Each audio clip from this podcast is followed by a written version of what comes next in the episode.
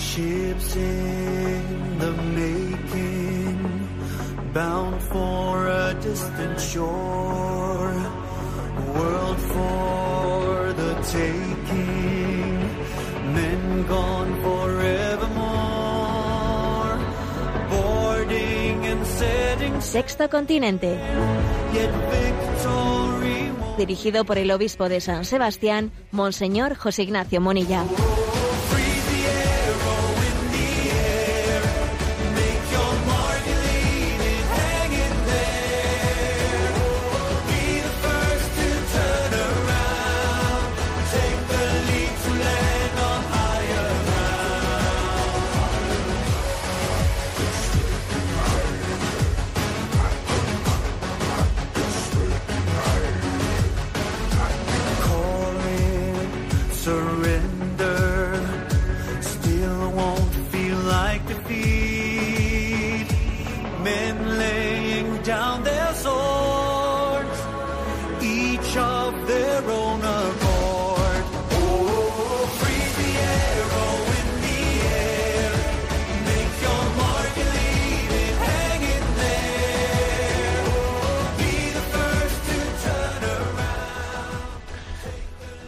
Cordial saludo a todos los oyentes de Radio María.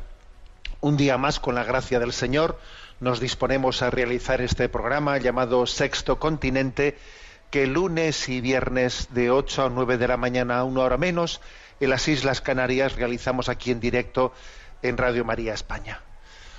Hoy es 16 de abril y tenemos que comenzar diciendo feliz cumpleaños, querido Papa Emérito Benedicto XVI. Hoy cumple 94 años. En estos últimos años está escondido, su vida está escondida con Cristo en Dios. Y, este saludo de felicitación de cumpleaños me da pie eh, para hacer un comentario de entrada que bueno, pues que, que, me parece que nos afecta a todos, ¿no? En esta familia de Radio María.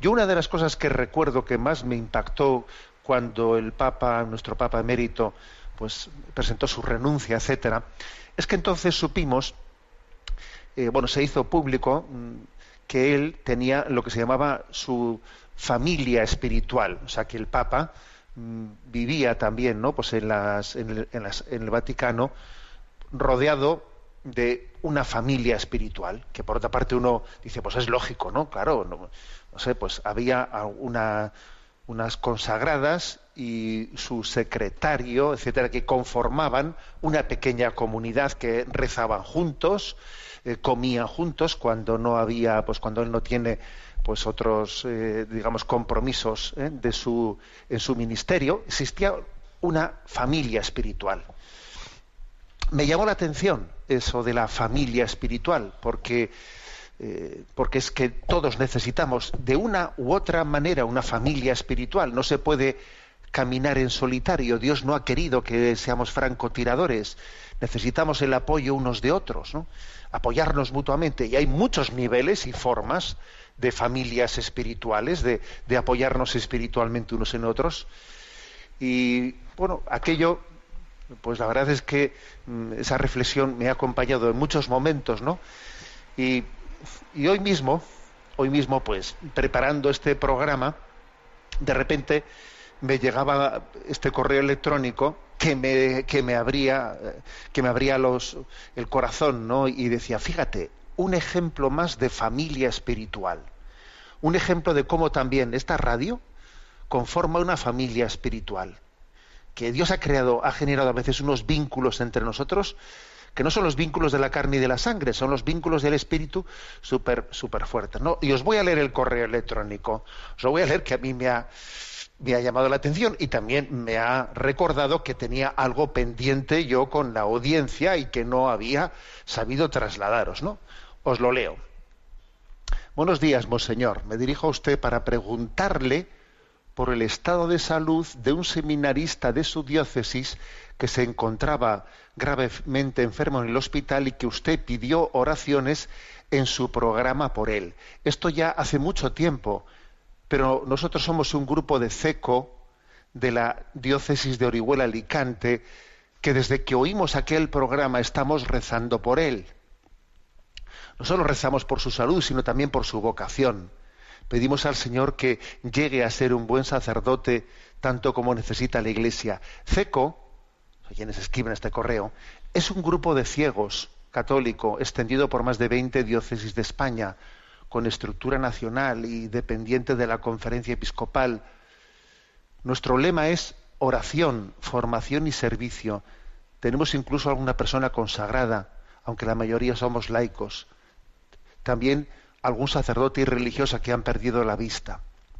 Nos gustaría saber cómo está aquel seminarista y que usted le haga llegar nuestro interés por él, su salud y su vocación. Creo recordar que el chico se llamaba José Luis, aunque no estoy seguro. Muchas gracias por atenderme y siempre unidos en la oración, especialmente por las vocaciones sacerdotales y por la perseverancia de todos ellos. La verdad es que me ha conmovido eh, recibir este correo y enseguida me he acordado de la familia espiritual. He dicho, esto es una familia. Fíjate tú, para empezar yo, pues no había, es verdad que en aquel momento, al inicio de este curso, pues tuvimos, ¿no? Pues una situación dramática en nuestro seminario y uno de nuestros seminaristas, José Luis, que fíjate cómo se acordaban de su nombre, pues tuvo, ¿no? Pues una, pues una trombosis gravísima, estuvo eh, pues colgando entre la vida y la muerte muchos días en la UBI. Bueno, pues la verdad es que yo en aquel momento pedí oraciones y posteriormente no he dicho nada. Pues es verdad, pido disculpas y voy a decir que vuestra oración, esta familia espiritual que ora, me imagino, ¿no? Pues a ese grupo de, invidentes orando por él intensamente y siendo escuchados por Dios, porque claro, yo creo que la oración de, un grupo de invidentes que se toma eso en serio y dice, este es nuestro seminarista, vamos a rezar por él. vuestra oración fue escuchada fue escuchada y él tuvo contra todo pronóstico médico, porque todas las cosas que nos decían eran, vamos, caminaban en otra dirección, contra todo pronóstico médico, pues el Señor le dio el don de una recuperación progresiva, progresiva, y bueno, pues la verdad es que él ya, los domingos a la tarde, está dominicalmente ayudándome a este, a este obispo en la misa de los domingos a la tarde en la catedral, eh, ya es capaz de, vamos, únicamente suele, suele llevar un, un una, una, muleta, pero también es capaz de andar sin ella y su, su recuperación todavía continúa, tiene rehabilitación todas las semanas, ya asiste a clases online, ¿eh? asiste a clases online todavía no ha llegado a, reincorporarse al seminario, pero asiste desde su casa a clases online, que puede seguir con capacidad, puede, eh, tiene la, movilidad de los dos brazos, las dos manos, los dos pies, vamos, una recuperación impresionante, ¿eh? impresionante. Entonces, bueno, pues lo digo, lo quiero agradecer, pero a mí me ha conmovido hoy que era, hoy con motivo de este cumpleaños del Papa Benedicto, como él habló en su día de una familia espiritual, ¿eh? una familia espiritual de la que eh, de la que él vivía arropado, yo he dicho, existe esa muchas modalidades de familia espiritual, ¿no? Todas ellas están engarzadas en esa comunión, en esa comunión que es la Iglesia y, y bueno, pues quería compartir esto así de entrada con vosotros, ¿no? Benditos vínculos de familiaridad que Dios ha creado entre nosotros, ¿no? también benditos vínculos de comunión que se expresan entre la audiencia de esta, eh, de esta radio de Radio María en el seno de la Iglesia, bendita familia espiritual que nos sostiene. Por lo tanto, muchísimas gracias a este grupo de invidentes no de, de CECO. Nos sentimos verdaderamente orgullosos de tener entre nuestra audiencia ¿no? A personas con esa sensibilidad capaces de captar algo cuando lo dice un obispo y después el obispo ni siquiera es consciente de que cuando lo ha dicho la que, la que ha generado, ¿no? Como, como las palabras no caen en el olvido, caen en, corazones sensibles que las acogen y a veces se las toman más en serio que la misma persona que las ha dicho, ¿no? que las ha pronunciado esas palabras. Bueno, bendita familia, repito, bendita familia espiritual que el Señor, eh, en la que el Señor nos ha introducido. Sexto Continente es un programa que tiene interacción en redes sociales con los que son usuarios de Twitter y de, Instagram a través de la cuenta arroba obispo munilla, con los que son eh, usuarios de Facebook a través del muro que lleva mi nombre personal de José Ignacio Munilla. Eh, los programas anteriores de Sexto Continente los encontráis tanto en el podcast de Radio María como en, la página web multimedia en ticonfio.org y ahí en, en enticonfio.org hay un apartado que es de Sexto Continente entre otros muchos apartados que bueno pues que en los que se van eh, poniendo a vuestra a vuestra disposición el material de evangelización que poco a poco pues vamos vamos grabando no bien vamos a tener nuestro nuestro momento Chesterton ¿eh? recuerdo porque siempre también hay, hay oyentes eh, nuevos, que se incorporan recuerdo que eh, hay un libro un libro que tiene como título Un puñado de ideas, un, un libro que está editado por Enrique García Máiquez y Luis Daniel González, y es un libro que bueno, ha hecho el esfuerzo de recopilar eh, citas de Chesterton y luego eh, clasificarlas por aforismos, ¿no? de manera que permite permite pues el eh, servirse de, de, de este de este gran cúmulo de reflexiones para adentrarse de esta manera en el pensamiento de Chesterton, siempre tan intuitivo, siempre tan eh, con capacidad crítica frente a la cultura ¿no? de nuestro tiempo, a pesar de que estamos hablando de alguien que bueno pues que, caminó entre nosotros hace muchísimas décadas muchísimas décadas no porque murió en 1936 pero es increíble no ver la actualidad de sus, reflexiones. ¿no?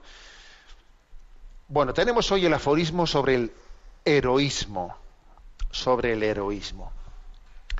Y lo cierto es que Chesterton es una persona idealista, ¿no? En el sentido, digamos, no, no, filosófico, no, no, no, sino en el sentido real, real de la vida. Es alguien que, que cree en, en la educación, en la educación en el heroísmo, ¿eh? en una entrega gen generosa. ¿eh?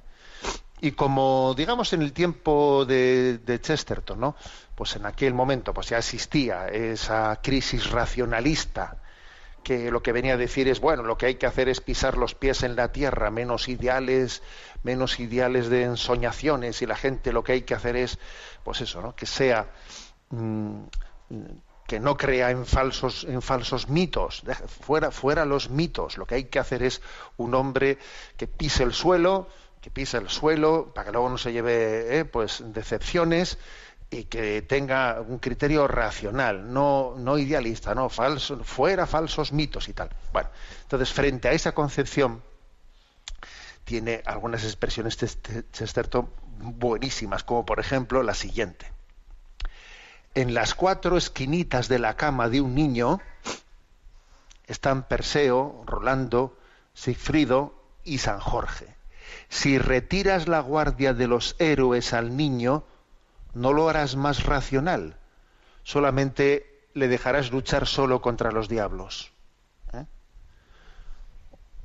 Es una expresión como diciendo, a ver, eh, al niño, al adolescente, al joven, o sea, necesitas ponerle, necesitas darle ¿no? referencias, referencias heroicas que, desde las que él marque su vida, ¿no? Si no lo haces, lo que le vas a, le vas es, a dejar a merced, ¿eh? a merced de estar él solo a sola frente a los diablos. ¿eh? Si tú quitas los héroes, ¿eh? si tú quitas las referencias de los santos, ¿no? Bueno, pues entonces te vas a encontrar con que el hombre se, ve él solo frente a sus miedos y frente a los diablos, dice él. Bueno, otro, en esa misma dirección, dice, los cuentos sobre los héroes son una parte de la educación religiosa. Están pensados para enseñarnos que tenemos alma. ¿Para qué existen cuentos sobre los héroes. A, Chesterton le encantaba la literatura, ¿no? De, de, las novelas sobre los héroes y los cuentos sobre los héroes, ¿no? Dice, mira, los cuentos sobre los héroes están pensados para enseñarnos que tenemos alma. O sea, que, que existen ¿no? pues ideales más allá de sobrevivir y pensar únicamente en lo mío, lo mío y lo mío. No. ¿eh? El, hombre, el hombre ha sido creado con, un, con, una, con un anhelo de, de trascendencia, ¿no? Entonces, dice, tenemos alma y por eso yo no me dedico únicamente a sobrevivir y admiro a los héroes, les admiro. ¿eh? Esto es importantísimo en la educación de un niño. ¿eh? Pues, por ejemplo, yo recuerdo pues, eh, a mí el, bien que me hizo, ¿no? Pues el, el, héroe, de Molokai, la isla de Molokai, pues, en la que eh, en la que se llevaban los leprosos en aquel tiempo y, y, viendo cómo alguien ha pensado en, en, entregar su vida por ellos, ¿no? Esos grandes ideales que abren, que abren tu corazón, ¿eh? te, recuerdan que tienes alma, ¿eh? dice él. Los, relatos heroicos están pensados para enseñarnos que tenemos alma. ¿eh? Y otra cita, otra cita de Chesterton, los chicos son iguales en todas las épocas y uno de sus deportes es la veneración de los héroes. Es lo lógico, si, si, los, si la juventud, si los niños y los adolescentes no tienen modelos heroicos, eso es señal de una juventud eh, pues enfermiza. ¿eh? Claro, y, lo triste es que cambiemos ¿no? los héroes, lo de, los héroes de los santos o de etcétera, pues, pues por un juego, por un videojuego. Claro, cambiar una cosa por la otra es dramática o por, o por eh, digamos, ídolos del fútbol. Claro, es que cambiar a San Francisco Javier, ¿eh? pues por un, no voy, a, no voy, a, decir nombres, pero cambiar a Francisco Javier por no sé qué futbolista como, eh, como modelo, como referencia tuya, eh, pues es que es un cambiazo que es un timo, es un timo que te cambien a Francisco Javier o al héroe de Molokai, ¿no? Por no sé qué videojuego, ¿no? Otra cita de Chesterton.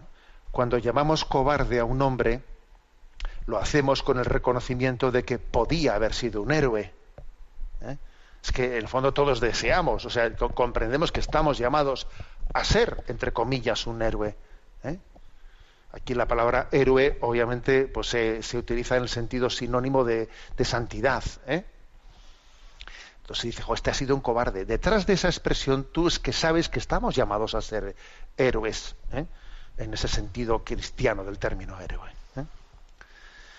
Y dice también, si no existe ningún héroe que mate, que mata a los dragones, ni siquiera sabríamos que existen los dragones. Es que al final, como no haya alguien que combata contra el mal, ¿eh? que haga de su vida, de del fin de su vida el, el, combate contra el mal, ni te enteras que exista el mal. O sea, la existencia de esos héroes, en el fondo es un abrirte los ojos de que existe un alma, existen unos ideales espirituales y existe el mal. ¿Eh? Luego ese racionalismo que, que mira con, eh, con distancia y, y escepticismo ¿eh? hacia la educación en el heroísmo, hacia las novelas, de, de, los héroes, hacia las vidas de los santos, que lo que hay que hacer es pisar en el suelo y ser más, eh, más, más, a ver, es, es un drama, porque en el fondo nos hace, eh, nos, nos cambia una cosmovisión y nuestros ideales de, de, de, santidad y de entrega de vida, pues, pues eh, los estamos cambiando pues, por un plato de lentejas, ¿no? Y por, una, y por ser unos sobrevivientes en esta vida. ¿eh? Repito esta expresión, dice él, si no existiese ningún héroe que mata a los dragones, ni siquiera sabríamos que existen los dragones. Y obviamente, ¿entendéis en qué sentido dice Chesterton los dragones? Es que los dragones existen, que se refiere él al mal, al mal, al, al maligno. ¿eh? Y claro, claro que eh, pues, la admiración por los, por los héroes tendría, podría tener un riesgo ¿eh? el riesgo de la vanagloria, el riesgo de la vanagloria, el riesgo de olvidarse que a veces no, pues el mayor heroísmo eh, no brilla delante de los demás, sino que es un heroísmo oculto, el heroísmo de ser fiel en el día a día, incluso pasando absolutamente desapercibido ante los ojos de los demás. Existe un, un heroísmo en el anonimato, ¿no? O sea, que lo ve Dios y no, y no lo ve nadie más. De eso es muy consciente Chesterton. Aunque obviamente a un niño, cuando le estás educando, pues eso se le dice un poco más tarde, ¿no? Un niño, en primer lugar, pues los héroes, los santos que admira, pues son muy públicos, ¿no? Y- pero claro, uno va, va avanzando en la vida y se da cuenta de que también existe, puede existir una tentación de que esa admiración por el heroísmo de los santos, pues uno la puede, puede confundir santidad con obras muy, digamos, eh, eh, relucientes. ¿eh? Y es verdad que hay una santidad muy importante que se da en lo escondido, en lo escondido. De eso es consciente Chesterton. Y entonces añade entre sus reflexiones, hay una sola cosa que está generalmente a salvo de cualquier plagio, la abnegación. Diciendo, mira, eh, la abnegación, o sea, un- el verdadero santo, el verdadero héroe, eh, vive la abnegación, el olvido de sí mismo, que es una abnegación que también es de su amor propio, de su amor propio, de esa tendencia que, tenem- de que tenemos siempre a relucir, ¿no? Entonces la abnegación, ese, ese, esa- ese negarnos a nosotros mismos, ¿no? Es una clave de la heroicidad, es una clave, clave de la, san- de la santidad. Bueno, nuestro momento para el DOCAT, ¿eh? para el DOCAT, y nos toca el punto 240. ¿Qué se deriva en concreto del derecho a la justificación? Luego recordaremos un poco qué era esto del derecho a la justificación. Cuando les reconozco a los demás sus derechos, también estoy asumiendo al mismo tiempo ciertas obligaciones. Se trata, por un lado, de obligaciones negativas y, por otro, de obligaciones positivas. Entre las obligaciones negativas se encuentra, por ejemplo, la prohibición de hacer ciertas cosas, como esclavizar o explotar a alguien. Entre las positivas se erige el deber de actuar en algún momento de, una manera concreta, como por ejemplo socorriendo a alguien que necesite ayuda a mi alrededor. Hay, sin embargo, ciertas situaciones en las que no sé bien cómo actuar, como ante el hambre infantil en África. Desde luego que tengo la obligación moral de ayudar a, a estos niños, por muy lejos que esté, que esté de ellos y de su sufrimiento, pero ¿cómo he de hacerlo? ¿Tengo también obligaciones para con todos los necesitados? Esto sería, lógicamente, mucho para mí. No siempre puedo ayudar directamente, pero sin embargo, sí que puedo apoyar a organizaciones e instituciones que asuman esta labor por mí, colaborando, por ejemplo, de manera honorífica o financiera con asociaciones de ayuda. Se puede hacer mucho por, un- por una manera global de las condiciones de vida de los más necesitados. Si somos cada vez más los que pensamos así, se hará mucho en la lucha contra la pobreza en el mundo. Bueno, este punto 240 parte de, eh, dice, ¿qué se deriva en concreto del derecho a la justificación? La palabra derecho a la justificación se había presentado en el punto anterior, en el 239, donde decía que cada ser humano tiene el derecho de que se le pueda justificar racional y comprensiblemente, comprensiblemente ¿no? pues eh, la, la situación de su vida, es decir, es eh, el hecho de, oye, pues esta situación en la que está es de recibo, es de justicia, es de, es de justicia. Existe un principio de justificación que es tanto como decir, hacerse la pregunta sobre, sobre si es justo que determinadas situaciones acontezcan, sobre si es justo, si, si es de recibo, si es conforme al, eh, a la voluntad de Dios, diríamos, diríamos nosotros, pues, pues que en el mundo acontezcan pues, determinados, eh, pues, por ejemplo, el caso de, del hambre en África y del sufrimiento de los más pequeños y humildes, ¿no? Como dice, como dice aquí. Y eso, y eso nos tiene que poner, pues, en, bueno, de alguna manera, eh, entendedme está bien esta, esta expresión, ¿no? Eh, no se trata de perder el sueño. No, por las noches estamos llamados a descansar bien, ¿no? No se trata de perder el sueño, pero se trata de no vivir en una falsa paz. O sea, hay cosas que nos tienen que, que tienen que ser como un aguijón, ¿eh? un aguijón que nos, que nos cuestione. Es un aguijón que nos cuestione, así como, por ejemplo, ¿no? cuando alguien tiene un hijo con un problema determinado, aunque el hijo no esté viviendo con él, porque el hijo igual está marchado a otro lugar y sabe que su matrimonio, que mi hijo está casado y sé que en su matrimonio las cosas no van bien. Y entonces eh, tiene el padre, la madre tiene ese aguijón y, se, y, está pensando en él, no le está continuamente llamando igual porque, porque tiene que tener también la, la prudencia de bueno, pues de, no ser invasivo, pero, pero ahí está con una, eh, con una preocupación continua. Bueno, pues pongo ese ejemplo, como tantísimos otros, para decir, hay ciertas injusticias en el mundo que son tan inasumibles, tan inasumibles, hay, tales, hay tales males que a nosotros nos, no sé, nos deben de, de ser como un aguijón en nuestra conciencia. Claro, y con decir, ¿y qué puedo hacer yo? A ver, ¿qué puedo hacer yo? Cuando nos dicen que no sé cuántas personas, ¿no? Pues claro, aquí eh, en los momentos así más duros, digamos, de la pandemia, etcétera, pues, pues se ha demostrado que diariamente en el mundo, eh, pues ha podido haber eh, 7.000, 8.000 fallecidos por COVID, ¿eh? Pero es que por hambre eh, fallecen unos 25.000 al día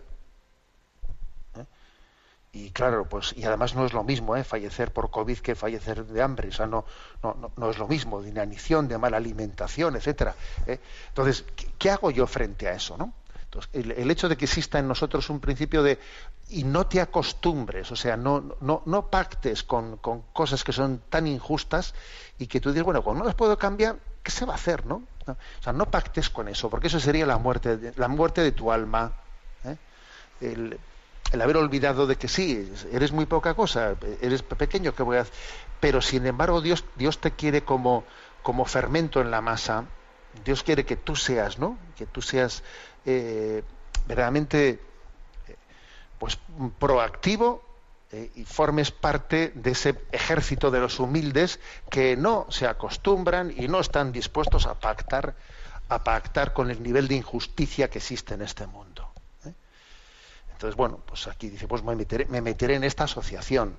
Eh, haré esto, eh, haré mi pequeño, mi pequeño plan de ahorro y de ayuno, haré, eh, y ayunaré este día y, cogeré una, una, hucha y haré esto, haré lo, o sea, pequeñas cosas, pero que en el fondo, en el fondo nos, nos recuerden que estamos llamados, estamos llamados a tener en nuestro corazón el mundo entero. Yo no puedo construir una felicidad en mi vida aislándome de determinada de, lo que acontezca en el resto del mundo. No puedo, es una, es una felicidad falsa. ¿eh? Bien, vamos a tener nuestro momento también para, eh, para la, alabanza divina. Nos vamos a servir de, de un canto de Verde en el que se expresa el hambre y la sed de Dios.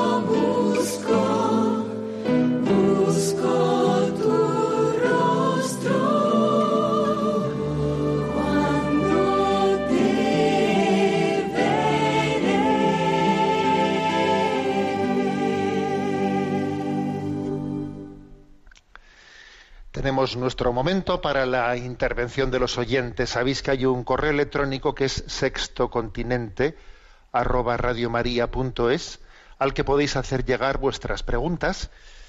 Y a Yolanda, que le tenemos en la emisora, le vamos a pedir que nos vaya presentando las preguntas seleccionadas. Adelante, Yolanda. Muy buenos días. Buenos días.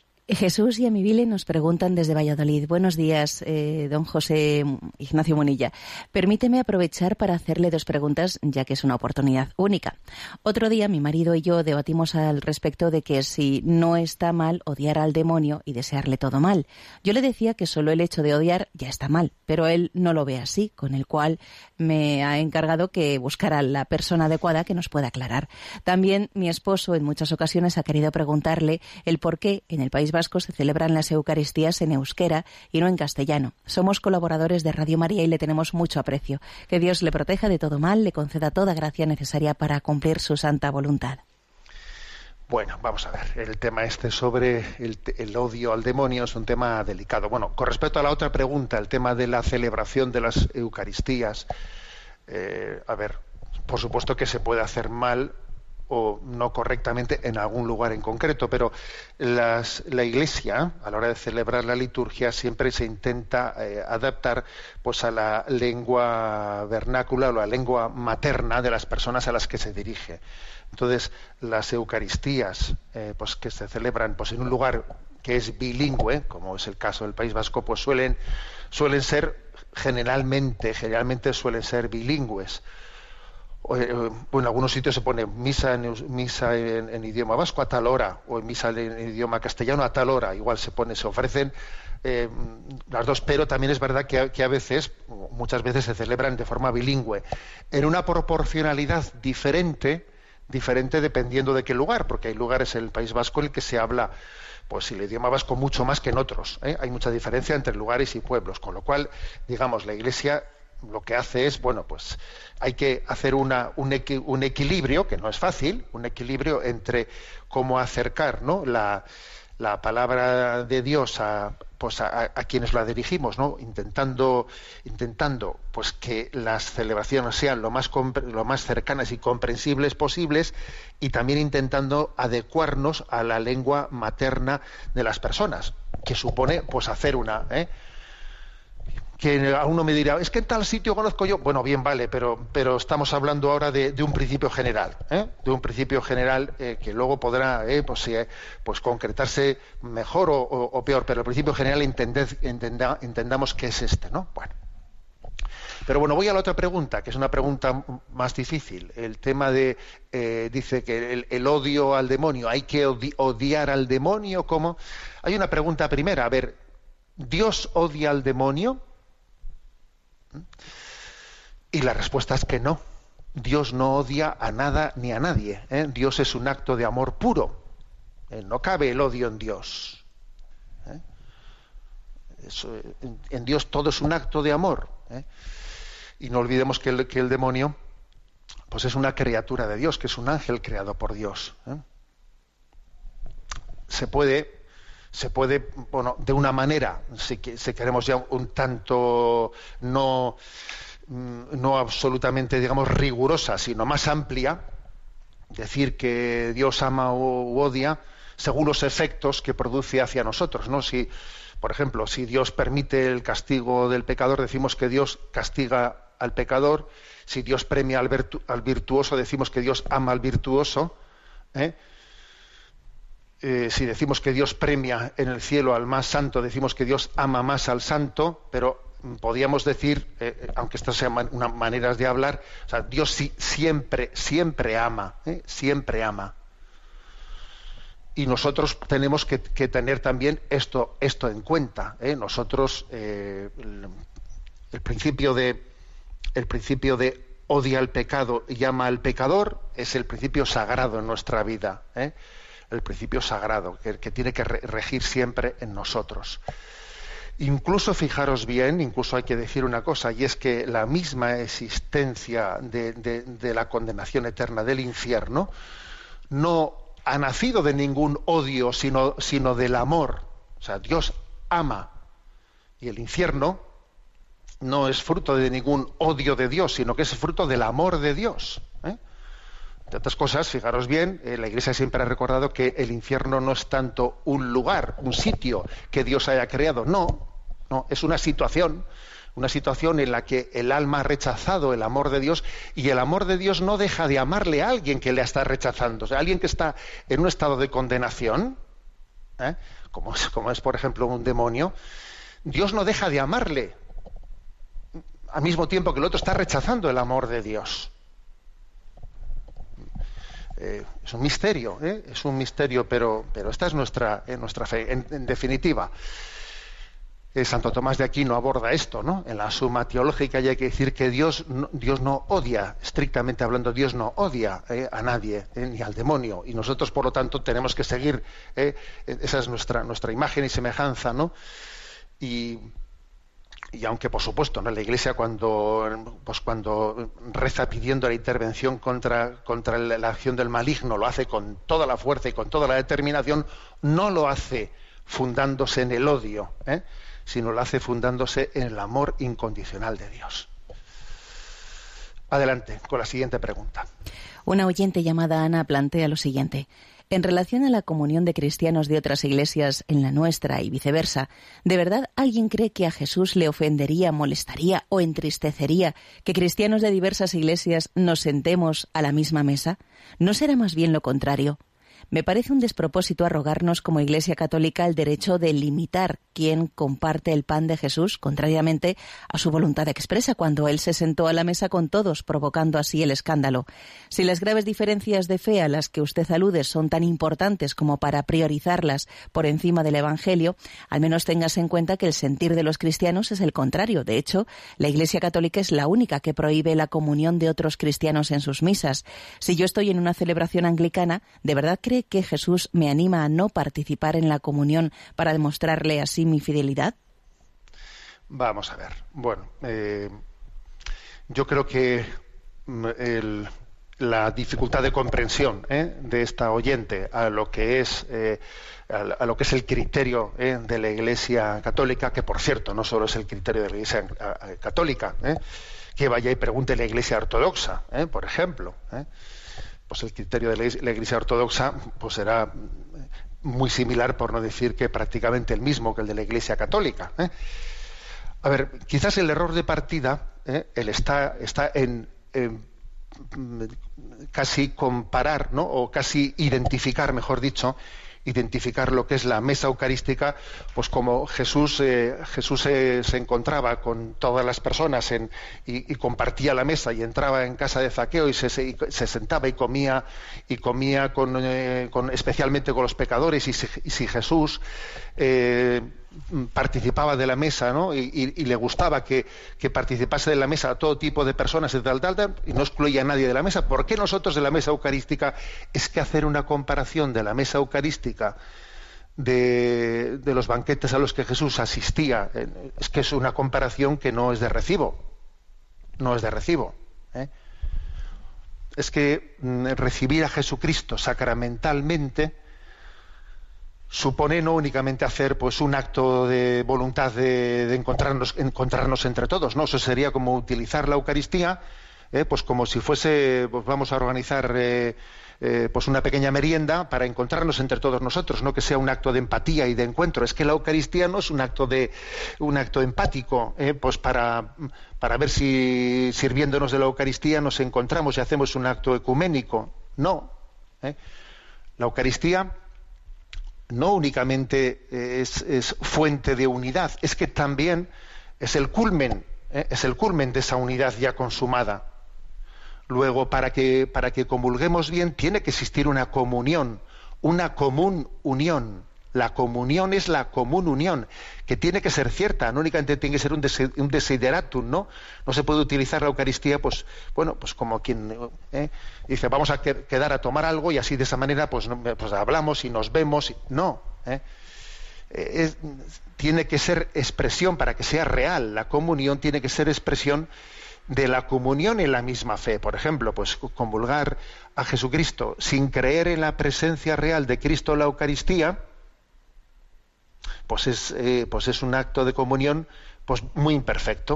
O sea, bueno, o, quizás la palabra imperfecto incluso se queda, se queda corta. ¿eh? No, es que la comunión tiene que conllevar participar de una fe. Entonces, si no se participa eh, de esa fe en el nivel de comunión ¿eh? que mínimo que, nuestra fe establece, es que no, es un acto real, es un acto que estamos, ¿eh? Eh, que estamos forzando y no es expresión de una verdad. Entonces, no se trata de, de- de ningún acto de desprecio a nadie el que la Iglesia Católica mantenga el que la comunión, pues que no es posible hacer una intercomunión cuando, cuando no se ha llegado a una comunión en la fe. Entonces, esto yo creo que es comprensible si se entiende bien lo que es la, lo que es la Eucaristía. Ahora, claro, si, si hemos reducido la Eucaristía en la línea de cómo Jesús se sentaba a comer y entraba en casa de todo el mundo y le gustaba, bueno, claro, pues es que, pero es que eso no, eso no era la Eucaristía, eso era otra, otra cosa. ¿eh? Adelante con la siguiente pregunta. Una oyente nos pregunta lo siguiente. ¿Cómo debe un cristiano actuar ante casos de homosexualidad en su familia? Me refiero a cuando un familiar abiertamente homosexual decide casarse, entre comillas, por el juzgado. ¿Cómo debemos actuar los cristianos? Y si decide adoptar, ¿debemos rechazarlo por considerarse pecado o recibirlo con los brazos abiertos aunque manifestando que no consideramos eh, que es lo correcto? ¿Cómo debemos educar a nuestros hijos ante esta realidad que tenemos en el mundo? Un cordial saludo y muchísimas gracias por su labor. Bueno, pues pregunta delicada, ¿no? ¿Cómo debemos de educar a nuestros hijos ante esta realidad? Yo creo que tenemos que tener, ¿eh? pues prim- primero pedir mucha luz al Espíritu Santo para tener la capacidad de integrar, de integrar, ¿no? Pues una capacidad de, sentido crítico, o sea, de transmitir criterio, criterio a nuestros hijos. No todo es igual, no todo da lo mismo, aunque nuestra cultura sea tendente a ello, pero al mismo tiempo el hecho de tener criterio el hecho de tener criterio de eso de ahí no conlleva que nosotros pues, mm, eh, pues estemos en una postura de rechazo o de desprecio a ninguna persona en concreto ¿eh? O sea, si- la integración de estos de estos dos aspectos es todo es todo un don de Dios no como estamos llamados a a tener criterio, ¿eh? a tener criterio, a saber lo que es un matrimonio, ¿eh? a saber lo que, que es un matrimonio y lo que no lo es, a, a saber ¿no? pues lo que es la paternidad, la maternidad, a tener, pues digamos, un concepto antropológico íntegro, ¿no? Y, transmitirlo y vivirlo y transmitirlo a nuestros hijos. Ahora, bueno, también saber que, eh, también abrir los ojos ante la realidad de que, de que en nuestro mundo están aconteciendo muchas cosas, ¿no? Contrarias a este criterio de integridad antropológica y tenemos que aprender, ¿eh? a convivir con ellas sin que, sin que se genere en nuestros corazones desprecio alguno, desprecio hacia ninguna persona, pero por el hecho de que estemos llamados a tener esa, esa acogida, ¿eh? acogida a todas las personas, independientemente de sus situaciones, no por eso dejamos de tener criterio. ¿eh? Entonces, claro, pues un- ahora, ahora vienen la- las preguntas ¿no? del oyente. Dice, bueno, y entonces en concreto, en concreto, ¿qué hacemos con respecto a que tengo unos familiares eh, que me han invitado a, pues a, esta boda, a esta celebración? Eh, ¿Qué hago? ¿Voy? ¿No voy? ¿Qué le digo a mi hijo? ¿Qué le- Bueno, a ver, la, Iglesia, como os podéis imaginar, no tiene un recetario, ¿eh? un recetario eh, para en pl- en plan casuístico, pues decir en este caso esto, en este caso el otro, no, no tiene recetario. Y es más, muy posiblemente em, a la hora de poner en práctica pues esta especie de, integración, de tener criterio objetivo y al mismo tiempo eh, tener, eh, tener pues cuidado de, que no haya en nuestro corazón desprecio hacia ninguna persona, ¿no? tener la empatía de vida ¿eh? hacia todas las personas, a la hora de integrar ese aspecto objetivo y el subjetivo, pues, pues es, es- es normal que ante situaciones, ante las mismas situaciones, igual uno discierna de una manera y otro discierna, discierna de otra, porque no existe un recetario eh, casuístico de decir, en este caso, que voy a esta, voy a, voy a esto o no asisto, o si es- o, o voy y le digo una, una, una palabra eh, le digo una palabra a solas, pero luego en público no, eh, pues, pues no, me manifiesto. Es- bueno, a ver, todo ese, todo ese tipo de discernimientos de cómo lo hago en cada momento debe de ser uno el que teniendo en cuenta estos criterios, ¿no? Pues puesto en presencia de Dios, vea cómo discernir, ¿eh? cómo discernir la, la fidelidad a unos principios, saber que no todo es lo mismo, ¿eh? Y, al mismo tiempo decir, bueno, pues esta persona que está cerca de mí, de- dependiendo también, ¿no? pues yo qué vínculos eh, familiares, etcétera, tenga con ella, voy a ver cómo le manifiesto mi amor incondicional, al mismo tiempo también que, que ella, que la otra persona tenga claro cuál es mi, cuál es mi criterio. ¿eh? Porque ambas cosas deben de ser manifestadas. El amor incondicional a todas las personas, pero al mismo tiempo no por eso, ¿no? Desdibujar que tenemos un criterio de las cosas. ¿eh? Adelante con la siguiente consulta. David Suárez nos plantea, estimado Monseñor, me gustaría hacerle una consulta acerca de un tema que tocó el pasado lunes en el programa de Sexto Continente. En una de las respuestas que dio acerca del papel de la Virgen en nuestra fe, en su respuesta mencionó que se puede plantear la idea de que Dios, una vez fallecemos, nos da opción a elegirle a Él o no. Le reconozco que me produjo cierta inquietud esa idea, ya que desde siempre he creído que por que si por algo Dios nos da la libertad aquí en la tierra es para que en el tiempo que tenga dispuesto le elijamos a él o no. Me cuesta mucho creer en la idea que expuso y me parece hasta cierto punto irreconciliable con la visión cristiana del sacramento de la confesión. Llevado un poco al extremo, ¿por qué iba a confesarme? Puedo tomar la decisión de estar con Dios para toda la eternidad después de muerto. Le agradezco de antemano su respuesta.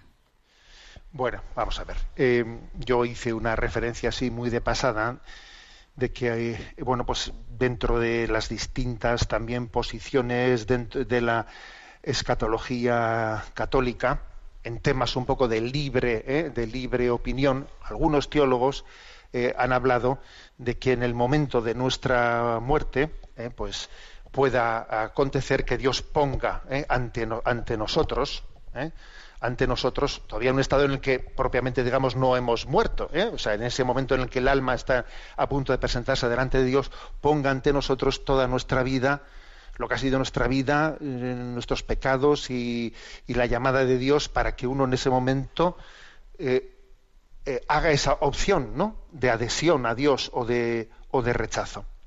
Bueno, esto, digamos, forma, pues, pues es una, una teoría hecha, vamos, de algunos teólogos que no, o sea, no es, no es eh, contraria ¿eh? al magisterio de la Iglesia. Sí se explica bien que ahora voy a intentar hacerlo, pero no es que la Iglesia católica la, la- la predique, ni tampoco un servidor la, la expuso como pretendiendo decir que sea opinión mía personal. Pues no. ¿eh? Bueno.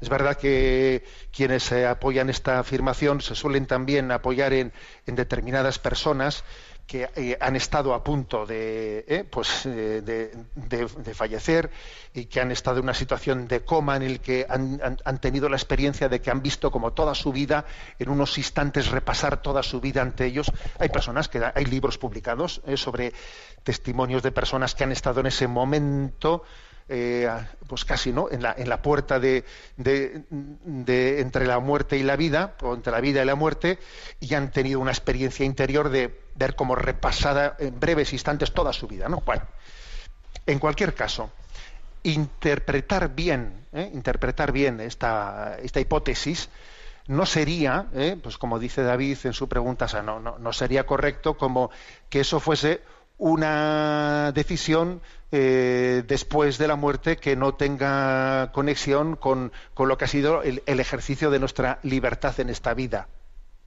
¿eh? Para empezar, esa, esa hipótesis sería una, una, una decisión tomada en esta vida, no en la siguiente. Eso va a empezar. ¿eh? Y además, nuestra adhesión o nuestro rechazo ante Dios ¿eh? se hace dependiendo de cómo hemos ejercido la libertad en nuestra vida. Por ejemplo, el caso del buen ladrón. El caso del buen ladrón que en ese momento último de su vida, ¿no? No es que sea exactamente lo mismo que este, que, que este asunto, pero bueno, pues es- tiene cierta similitud, ¿no?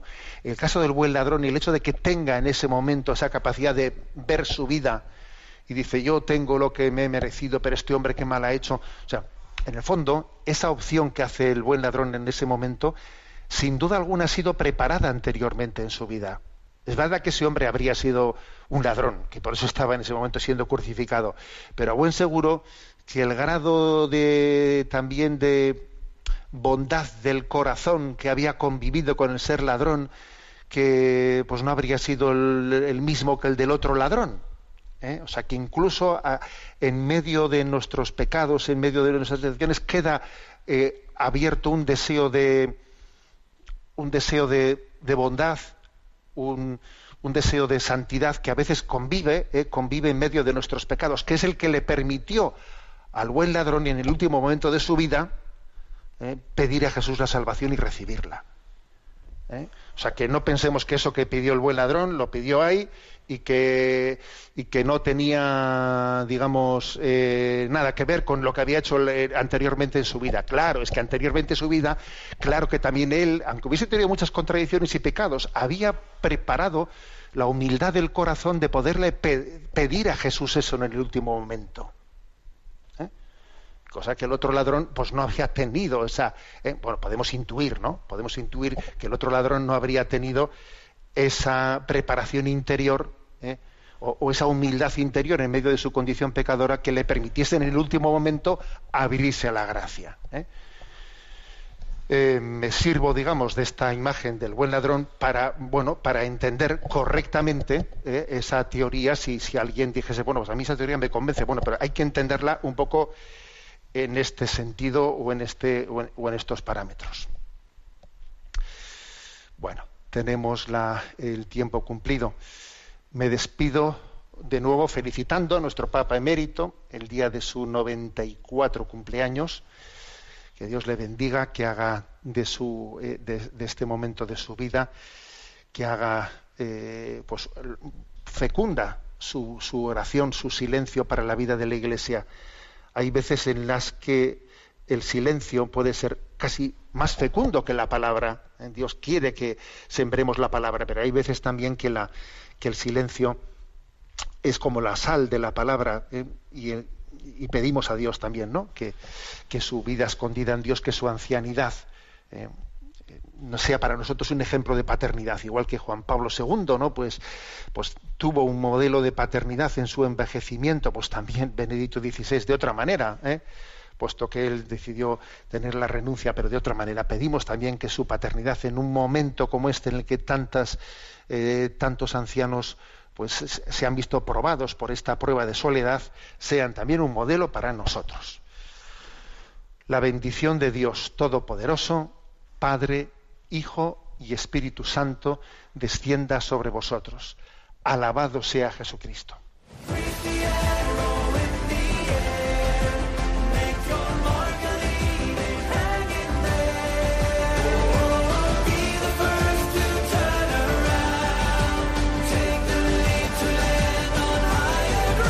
Y así finaliza en Radio María Sexto Continente, un programa dirigido por el obispo de San Sebastián, Monseñor José Ignacio Monilla.